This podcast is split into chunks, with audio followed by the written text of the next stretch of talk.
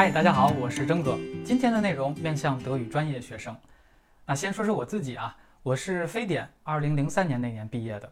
当时我的考虑是不想再依赖父母了，想早点工作，早点独立。大约是大四上寒假就定下去中国国际广播电台工作了。那么同级的同学呢，有的进了旅行社，有的去了国家部委，还有的去了企业，也有去德国或者国内读研的。那么有相当一部分同学回到家乡，在大学任教。现在我们都成了四十上下啊，上有老下有小，有所担当的中年人了。但是时过境迁啊，学历通货膨胀带来了更为激烈的竞争。我们当年还能毕业，本科毕业之后留校，但是现在是毫无可能了。那么一个德语专业的毕业生出路不外乎以下：首先是深造，就是本专业或者相关专业的啊，比如说语言学、日耳曼语言文学、翻译理论和实践，或者对外德语等等。前提啊。你喜欢语言学、文学、翻译或者教书，那就业的方向呢？新媒体、翻译和教师。接下来就是在跨专业领域的一个深造，比如新闻学、商学、传媒或法律，啊，基本都是文科嘛。那么前提呢是要有非常足够的决心、毅力和智商。工作单位呢，媒体、PR，啊，企业或者政府机关，具体的还要结合自己的兴趣和学校的要求。那知乎里边也有很多的询问和解答。但是其实啊，每个人的境遇、机缘或者选择都不一样，那么没有可以复刻的。出路二就是工作了。那么不管是本本科还是啊研究生毕业，德语专业的工作方向大体有以下几类：首先是去机关啊企事业单位去做翻译或者新媒体，还有呢去企业去做翻译和新媒体。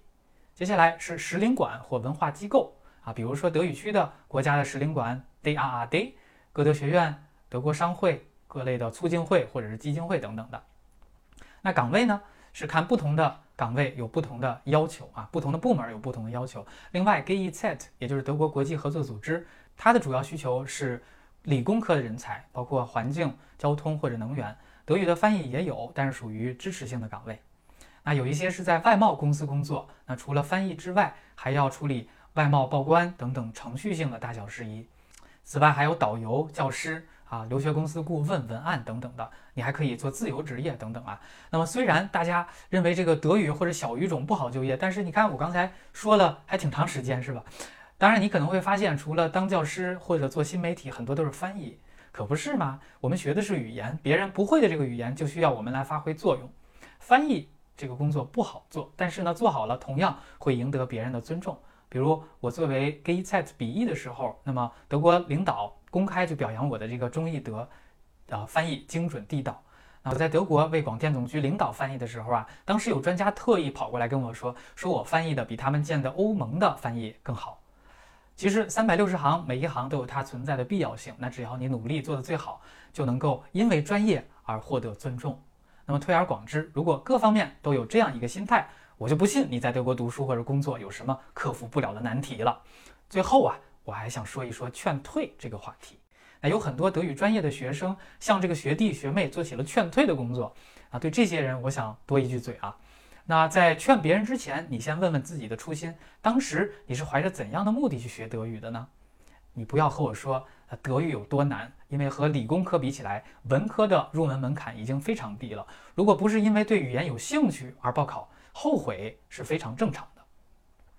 其次呢，如果你是真心劝退别人，我觉得不如你用行动去证明自己转专业很成功，而不是去发牢骚去干扰别人。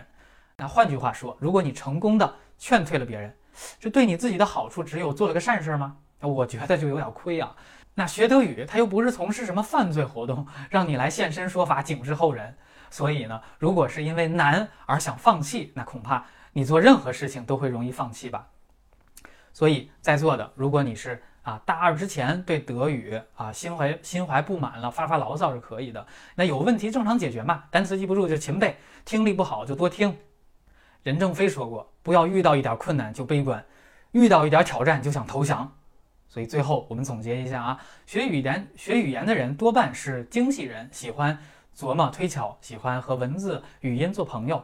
那这一类人呢，尤其是学德语的，其实都不是特别好高骛远的，而是相对踏实的。我们每天踏踏实实的学习，积极参加学校和社会的实践，对得起自己，也对得起家长和给你的那份啊学费以及期待嘛。那我们从反方向来看，没有哪个专业不坑啊，或者说每个专业都有人去负责黑，那这些人不负责别，他就负责黑，你就听听他表扬过什么。所以你要做的就是埋头苦干，全力以赴。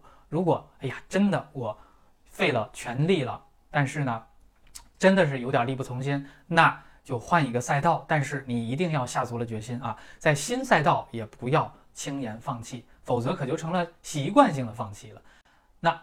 最后，我再跟正在工作或者迟早工作的朋友们说两句。首先，你要找一个大公司，那这个道理和申请学校是一样的。你在介绍自己的时候，对方不会在乎你是学什么、干什么的，只要有的时候啊，听到你是学校或者是公司的名字，就会哇哦一声哈，有这个效果啊，成功也就一半了。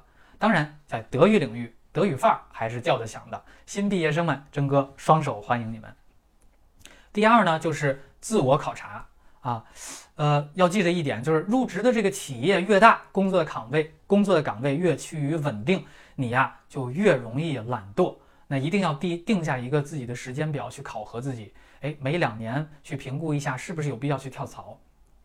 第三呢，就是国家单位和企业做一个对比。国家单位这优点很多啊，特别是在疫情这种。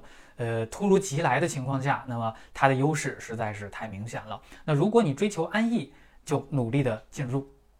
但是呢，要知道一定有很多的弊端啊，不可能所有的好事都让你摊上嘛。那么企业呢，它最大的优势就是它是个野生动物嘛，它比较抗造啊，凶猛，生命力顽强。呃，也就是说它单体能力是很强的，但是作为组织的这种保障是要弱于国家单位，所以还是要问问自己，如果你的长性是喜欢刺激。冒险啊，那么就到企业两三年一跳，对吧？那么基于这个高风险的回报也是会有很多。如果你过不了这个过山车，坐不了过山车，而是喜欢田园诗般的恬静，那就想办法去国家单位了啊。但是不论你去哪里啊，作为一个既在国家单位工作过，也正在单打独斗的过来人，郑哥想说的还是那句话：时不时的你去望望你的墓碑，是你愿意接受的那种吗？罗嗦币。欢迎关注我，也请转发分享。下一期我们接着这个话题继续聊。Cheers。